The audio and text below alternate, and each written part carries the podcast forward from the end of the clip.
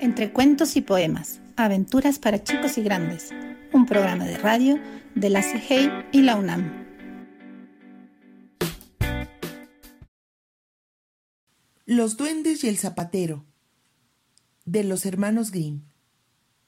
Hace mucho, pero mucho tiempo, vivía en un país lejano un humilde zapatero, que por cuestiones del destino llegó a ser muy pobre. Tan pobre era que llegó un día en que solo pudo reunir el dinero suficiente para comprar el cuero necesario para hacer un par de zapatos. No sé qué va a ser de nosotros, le decía su mujer. Si no encuentro un buen comprador o cambia nuestra suerte, no podré seguir trabajando y tampoco tendremos dinero para comer. Cortó y preparó el cuero que había comprado con la intención de terminar su trabajo al día siguiente. Después de una noche tranquila, llegó el día, y el zapatero se dispuso a comenzar su trabajo, cuando de repente descubrió sobre la mesa de trabajo dos preciosos zapatos terminados. Estaban cosidos con tanto esmero y con puntadas tan perfectas que el pobre hombre no podía dar crédito a sus ojos. Tan bonitos eran que apenas entró un cliente al verlos, pagó más de su precio real por comprarlos. El zapatero no podía creerlo y fue a contárselo rápido a su mujer. Con este dinero podremos comprar el cuero suficiente para hacer dos nuevos pares de zapatos. Como el día anterior, cortó los moldes y los dejó preparados para terminar el trabajo al día siguiente. De nuevo se repitió el milagro, y por la mañana había cuatro zapatos cosidos y terminados sobre su banco de trabajo. Por suerte, esta vez entraron varios clientes a la zapatería y estuvieron dispuestos a pagar buenas sumas de dinero por un trabajo tan excelente y unos zapatos tan bonitos. La historia se repitió otra noche y otra y siempre ocurría lo mismo. Pasó el tiempo. La calidad de los zapatos del zapatero se hizo famosa y nunca le faltaban clientes en su tienda, ni monedas en su caja, ni comida en su mesa, y comenzó a tener una mejor vida. Ya se acercaba la Navidad cuando comentó a su mujer ¿Qué te parece si nos escondemos esta noche para averiguar quién nos está ayudando de esta manera? A ella le pareció bien la idea y esperaron escondidos detrás de un mueble para descubrir quién les ayudaba. Daban doce campanadas en el reloj cuando dos pequeños duendes desnudos aparecieron de la nada y trepando por las patas de la mesa alcanzaron su superficie y se pusieron a coser. La aguja corría, el hilo volaba y en un santiamén terminaron todo el trabajo que el hombre había dejado preparado. De un salto desaparecieron y dejaron al zapatero y a la mujer estupefactos. ¿Te has fijado en que esos pequeños hombrecillos que vinieron estaban desnudos? Podríamos confeccionarles pequeñas ropitas para que no tengan frío. Le dijo al zapatero su mujer. Él coincidió con su esposa. Dejaron colocadas las prendas sobre la mesa en el lugar de los patrones de cuero y por la noche se quedaron tras el mueble para ver cómo reaccionaban los duendes. Dieron las doce campanadas y aparecieron los duendecillos. Al saltar sobre la mesa, parecieron asombrados al ver los trajes, y cuando comprobaron que eran de su talla, se vistieron y cantaron. No somos ya los dos chicos bonitos y elegantes. ¿Por qué seguir de zapateros como antes? Y tal como habían venido, se fueron saltando y dando brincos, desaparecieron. El zapatero y su mujer se sintieron muy contentos al ver a los duendes felices. Y a pesar de que, como habían anunciado, no volvieron nunca más, no los olvidaron, porque gracias a ellos habían podido estar mejor y eran muy felices. Vos, Alejandra Ostoa Pontigo.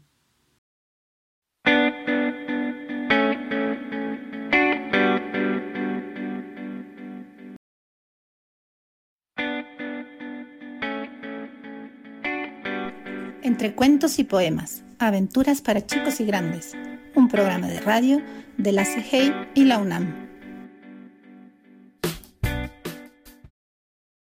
El duende de Elena Garro. Primera parte. A las tres de la tarde, el sol se detenía en la mitad del cielo. El silencio podía estallar en cualquier instante y el jardín podía caer roto en mil pedazos. La casa entera estaba quieta. Solo Rutilio regaba las losetas del corredor.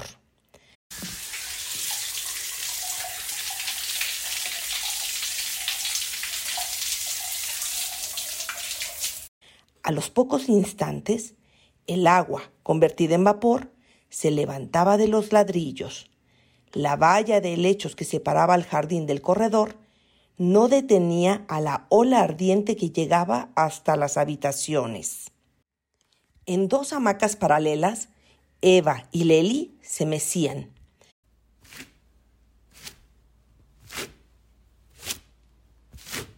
El ir y venir de las hamacas columpiaba a la tarde con un ruido de reatas secas. Todos los días a esa hora, la muerte las rondaba, se detenía sobre las ramas y desde allí las miraba. Eva, ¿te da miedo morir? No, el otro mundo es tan bonito como este. ¿Cómo lo sabes? Me lo dijo mi abuela Francisca. Eva lo sabía todo. Era distinta. Estaba en la casa porque tenía curiosidad por este mundo, pero pertenecía a un orden diferente. Era una aliada poderosa y la única liga que Leli poseía entre este mundo y el mundo tenebroso que le esperaba. El otro mundo es tan bonito como este. Mm.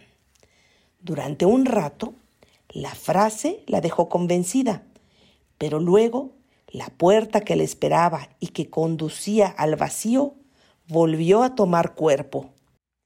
Con su propio pie daría el paso que iba a precipitarla al abismo por el cual iría descendiendo por los siglos de los siglos con la cabeza hacia abajo en una caída sin fin dentro del pozo negro que era la muerte. Por ahí Caerían también su padre, su madre y sus hermanos, y nunca se encontrarían, porque todos caerían en diferentes horas. Solo Eva se quedaría flotando en el jardín, mirando con sus ojos amarillos las cosas que pasaban en la casa. ¿Estás segura de que el otro mundo es tan bonito como este? Sí, y como no tenemos cuerpo, no sudamos. Era irremediable no tener cuerpo. Elisa decía lo mismo. El sacerdote decía lo mismo. El cuerpo se quedaba acá y no podíamos llevarnos ni un mechoncito de pelo para recordar de qué color habíamos sido. Miró el cabello dorado de Eva Cerca de las sienes era muy pálido y con el sudor se le pegaba la piel y tomaba la forma de plumas muy finas. Eva se estaba mirando las manos contra la luz del sol. Adentro de las manos tenemos luz. Leli Recordó el día que jugando con la navaja de su padre, se cortó un dedo y la sangre salió a borbotones. Sintió vergüenza al sorprender a Eva en una mentira. ¡Mentirosa! Hmm, ¿Has visto a nuestro Señor? De cada dedo le sale un rayo de luz. Mis dedos se van a encender un día y me voy a ir en lo oscuro. ¿Era verdad que nuestro Señor y los santos echaban luz por los dedos y por la cabeza? Y que a Eva no le daba miedo lo oscuro. Tampoco le daba miedo columpiarse de las ramas más altas de los árboles. ¡Te vas a caer! le gritaba Leli cuando la veía columpiarse de las hojas altísimas de las palmeras. Si me caigo me detiene el duende, explicaba Eva cuando bajaba a tierra. El duende, el dueño del jardín, era muy amigo suyo. Por eso cuando su padre las regañaba porque aplastaban los plátanos tiernos, Eva comentaba, Pobre, cree que es el dueño de todo. Esa tarde, Rutilio siguió regando los ladrillos y las tres de la tarde siguieron escritas mucho tiempo en la torre de la iglesia que se asomaba en el cielo del jardín. Vamos a bañarnos, dijo Eva. Salieron al jardín, pasaron bajo las jacarandas, rodearon a la fuente, cruzaron el macizo de los plátanos, llegaron hasta las palmeras, sesgaron un poco hacia la izquierda y alcanzaron el pozo. El pozo era el lugar más fresco del jardín, rodeado de lechos, espadañas y otras hojas. Mmm, resumaba humedad. Hasta allí no llegaban los rumores de la casa. Era la parte secreta del jardín. Un pretil de piedra negra guardaba su agujero profundo. Muy abajo corría el agua de los ríos, de los cuales se bañan las mujeres plateadas y los pájaros de plumas de oro. Las niñas se desnudaron y luego subieron los cántaros llenos del agua misteriosa. El agua helada convirtió a sus cuerpos en dos islas frías en el mar caliente de la tarde. El agua del pozo era un agua risueña. Sin embargo, las niñas se bañaban en silencio.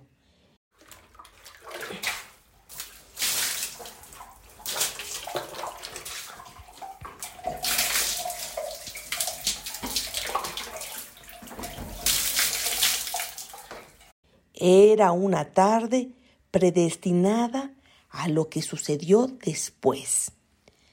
Leli miraba las hojas que eran siempre las mismas hojas verdes.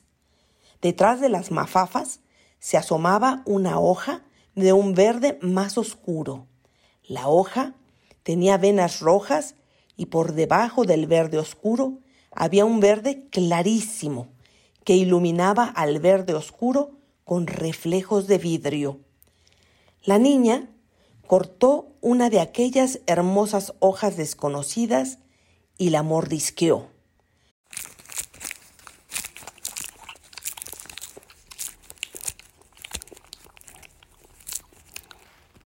Fin de la primera parte.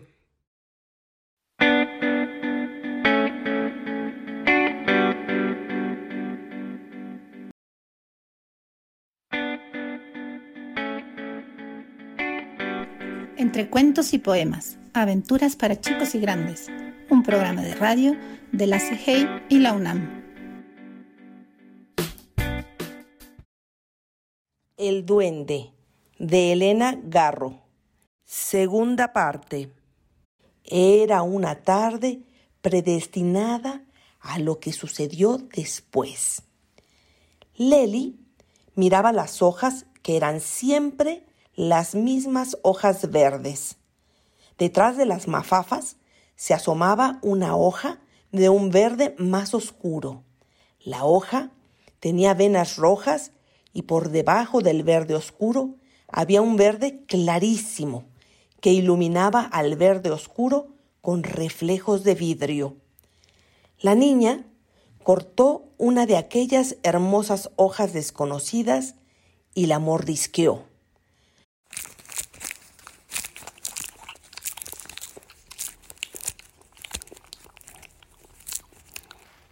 La hoja era muy dulce. Mm. Cortó más y las comió.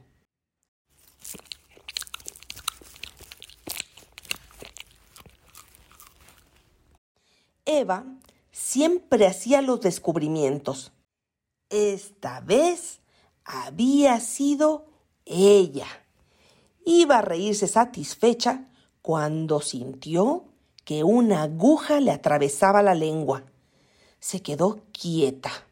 Las encías empezaron a crecerle y en ese momento recordó al negro de las mil y una noches que con alfanje en la cintura reparte los venenos para matar a las favoritas infieles. Estoy envenenada, se dijo. No coman hierbas, se van a envenenar, les repetía Antonio. No le creas a papá. El duende es muy amigo mío. Ya les quitó el veneno a todas las plantas. Le susurraba Eva a espaldas de su padre. Eva la había engañado. Estoy envenenada, se repitió mirando a su hermana, que ignorante de su suerte, seguía jugando con el agua.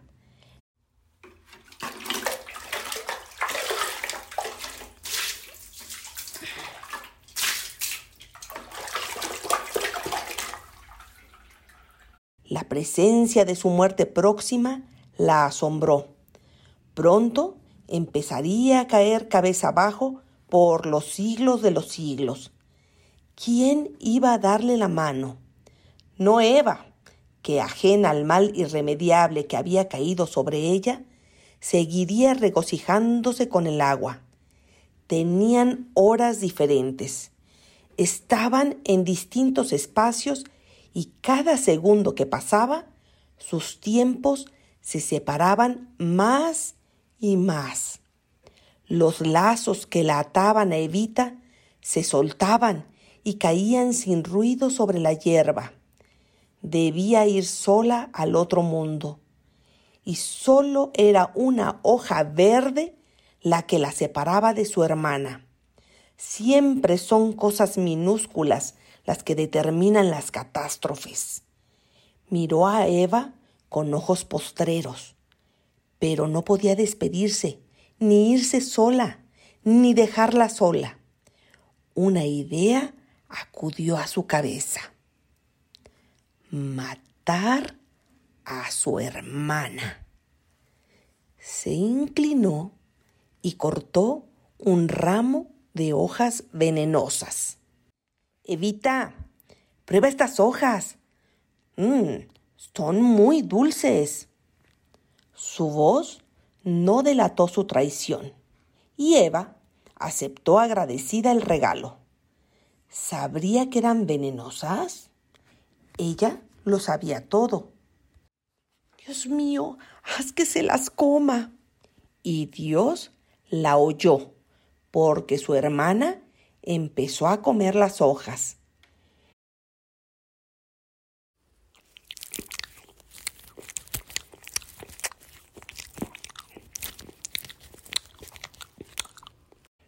¿Y si para ella no eran mortales? Tal vez el duende había quitado el veneno de las hojas de Eva. Dios mío, Dios mío, que se muera. Y Dios volvió a oírla, porque de pronto su hermana abrió la boca como para decir algo. Sacó la punta de la lengua, la miró con los ojos muy abiertos y su mirada cambió del estupor al espanto. ¡Mala! La vio salir huyendo. Su cuerpo desnudo y delgadito se perdió entre los árboles. Un segundo grito la alcanzó. ¡Mala! Eres una mala. Eva estaba en la misma hora que ella El otro mundo es tan bonito como este. Allí no se suda porque no tenemos cuerpo. ¿Era Evita la que le decía aquellas palabras? Leli cayó muerta. La tendieron en su cama y corrieron el mosquitero blanco. En la camita de junto tendieron a Eva. Por la mañana temprano, Leli abrió los ojos y miró con cuidado el día de su muerte. Desde la cama vecina, Evita la miraba asqueada. Se volvió hacia la pared. Leli vio entrar a Elisa. Venía de puntillas. Se acercó, descorrió el mosquitero y le tocó la frente como cuando tenía fiebre. Luego retiró la mano preocupada. ¿Es cierto lo que dice Evita? Leli comprendió que ninguna de las dos estaba muerta y se sintió defraudada. Eva mentía.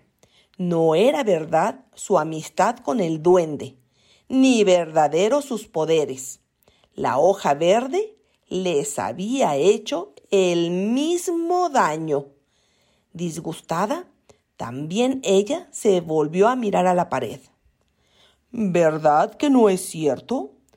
Tú no quisiste matarla, insistió su madre, que como siempre no entendía nada. Leli miró con disgusto la cal blanca de la pared. No sabías que eran venenosas, ¿verdad, hijita? La niña se sentó en la cama y miró con ojos serios a su madre. Sí lo sabía, y le pedí a Dios que me ayudara a matarla. Elisa abrió la boca, sacó la punta de la lengua como para decir algo, abrió mucho los ojos y su mirada pasó del estupor al espanto. Mala. Se alejó deprisa de su cama. Mala. Volvió a repetir dirigiéndose hacia la cama de Vita.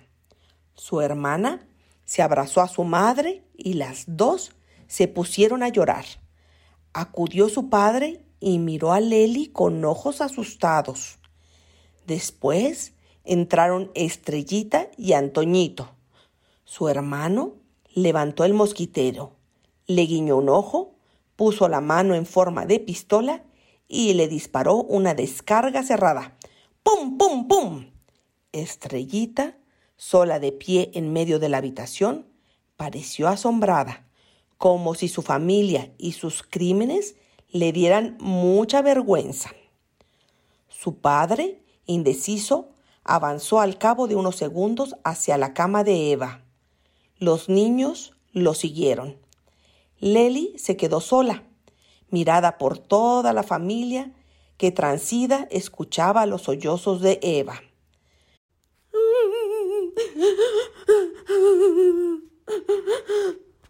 Fin de la segunda parte.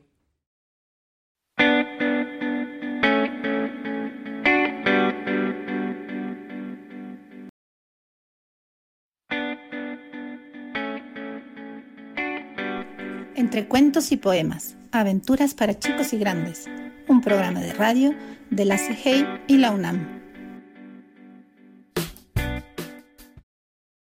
El duende de Elena Garro. Tercera parte. Leli se quedó sola, mirada por toda la familia que transida escuchaba los sollozos de Eva.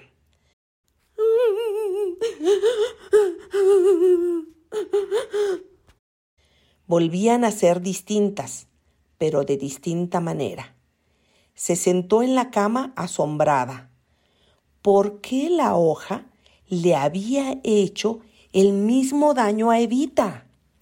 Su madre tomó en brazos a su hermana y salió con ella de la habitación. Su padre y sus hermanos la siguieron. Leli se quedó sola reflexionando. A mediodía le llevaron un caldo desgrasado. Candelaria la miró aburrida. Anda, come, le dijo con tedio. Se bebió el caldo que sabía a trapo mojado. También ella estaba aburrida. Quiso hablar con Candelaria, pero ésta solo le contestó con banalidades. ¿Hasta cuándo dejarás de hacer maldades? Leli observó que Candelaria tenía las narices aplastadas y que su voz la aburría tanto como sus gestos. Ya no le interesaban sus consejos, eran siempre los mismos. Al atardecer, su cuarto no le interesaba nada. Las garzas habían desaparecido de las manchas de humedad y los rincones se habían quedado vacíos.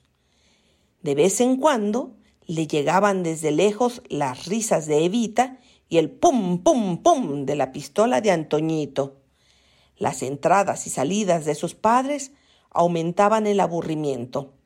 La miraban y le hacían la misma pregunta.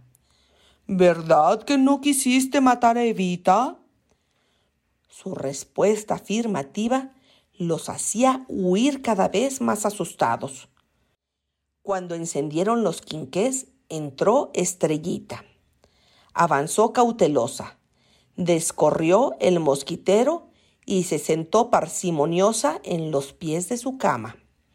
Desde allí la miró parpadeando, como si sus grandes pestañas le pesaran tanto que le cansaban los párpados. No dijo ni una palabra. Estrellita nunca hablaba, solo las miraba. Leli observó las manos cruzadas sobre la faldita blanca, los pies descalzos y rosas enredados en el velo del mosquitero y las mechas rubias y lacias sobre los hombros. Inmóvil, imperturbable, parecía un idolito dorado. Nunca se había fijado en ella se incorporó en la cama para mirarla mejor. Estrellita permaneció impasible como si Leli no se hubiera movido o como si le diera absolutamente igual cualquier cosa que hiciera. Estrellita, ¿tú has visto al duende? ¿Qué duende? El del jardín. No, yo estoy en los tejados. ¿Y desde allí no ves al duende? No, desde allí solo te veo a ti y veo a Eva. ¿Siempre nos ves? siempre. Estrellita parecía un doctor javanés, de párpados pesados, flequillo lacio y labios muy arqueados. Ningún músculo de la cara le cambiaba de sitio y las manos cruzadas con solemnidad sobre la faldita blanca, inmóviles. Estrellita, yo me envenené primero. Luego le di la hoja a Eva y ella también se envenenó. ¿Por qué? Estrellita la miró sin pestañear. Porque eran de la misma mata. Claro, eso ya lo sé. ¿Pero por qué se envenenó Eva? Porque tú quisiste matarla, contestó Estrellita, impávida, mirando de frente a su hermana. ¿Te gustó matarla? preguntó sin cambiar de voz ni de actitud. Mm, no, no me gustó. O, o, o, tal vez sí. Antes no se le había ocurrido que podía gustar o no gustar matar. Miró a Estrellita con admiración. Entonces, ¿por qué la mataste? Porque quería que se muriera conmigo. Ah. Entró Rutilio a llevarle una jarra de agua de limón. La colocó sobre la mesita de noche. Se agachó a mirar a Leli y movió la cabeza con disgusto. Antes de salir, murmuró unas palabras. Estrellita no se movió para mirarlo ni para alcanzar un vaso de refresco. Rutilio no sabe nada, dijo Estrellita, que ese día no había subido a los tejados a mirar el jardín y que estaba allí en la cama de Leli, esperando saber lo que otros no sabían. No, no sabe nada, confirmó Leli. Apenas había salido Rutilio cuando entró su madre alarmada. ¡Estrellita! Cogió a la niña de la mano y la sacó de la habitación. Nadie había entendido nada, solo Estrellita, porque ella miraba desde los tejados. En los días que siguieron, Estrellita vio desde los tejados la ruina que cayó sobre el jardín. Los plátanos, las jacarandas, las bugambilias y los helechos se cubrieron de polvo. También desde el tejado Estrellita miraba las cabezas aburridas de Eva y Leli que se mecían en las hamacas sin hablarse. Estrellita sabía que Leli ya sabía que Eva no tenía ningún secreto y que por mentirosa no la frecuentaba. Eva todavía tenía la lengua llagada y trataba de ignorar a su hermana. Las dos se daban la espalda mientras el jardín caía en ruinas. Una tarde, Estrellita supo que Eva había tomado una decisión. Maliciosa le sonreía a Leli desde su hamaca. Estrellita vio que por unos instantes el jardín volvía a ser para Leli como antes, radiante de aromas, pletórico de hojas. Pero Leli siguió inmóvil en su hamaca y el polvo volvió a caer sobre las ramas. Estrellita, incrédula, se limpió los ojos y esperó. Esas dos no podían estar solas. Leli, Lelinka, dijo Eva. Su hermana se volvió a su llamado, poseída por una emoción tan violenta que llegó a los tejados. Lelinka, tú no fuiste. Estrellita oyó la frase de Eva desde los tejados y movió la cabeza con disgusto. No, yo no fui, repitió Leli con su voz de tonta. Sus palabras llegaron al tejado y Estrellita, con las manos cruzadas sobre la falda blanca, constató que Leli había olvidado que Eva no tenía ningún secreto. Fue el duende que estaba enojado conmigo, afirmó Eva con desvergüenza. Es cierto, es cierto, él les puso el veneno, gritó Leli abriendo la boca como una completa tonta. Alegre, se levantó de su hamaca. Estrellita oyó que para Leli se había levantado un canto de pájaros y que los cocos de oro se mecían entre las palmas verdes. Asqueada, movió la cabeza. Ella, estrellita, miró incrédula el esplendor de aquel amor desde su tejado y sin descruzar las manos parpadeó varias veces disgustada. Su faldita blanca brillaba como un hongo sobre el tejado rojo. Una teja se levantó a su lado. Y la niña miró hacia allí sin sorpresa. Tú sabes que no fui yo, ¿verdad? Claro que lo sé. Eva es una mentirosa y Leli es una matona. No les hagas caso, dijo Estrellita con voz segura y ya acostumbrada a los crímenes de su familia. El duende se quitó el gorro rojo se limpió el sudor de la frente con el dorso de la mano y desde el espacio libre de la teja levantada, miró con alivio a su única amiga, Estrellita Garro. Fin. Voz, Patricia Martínez.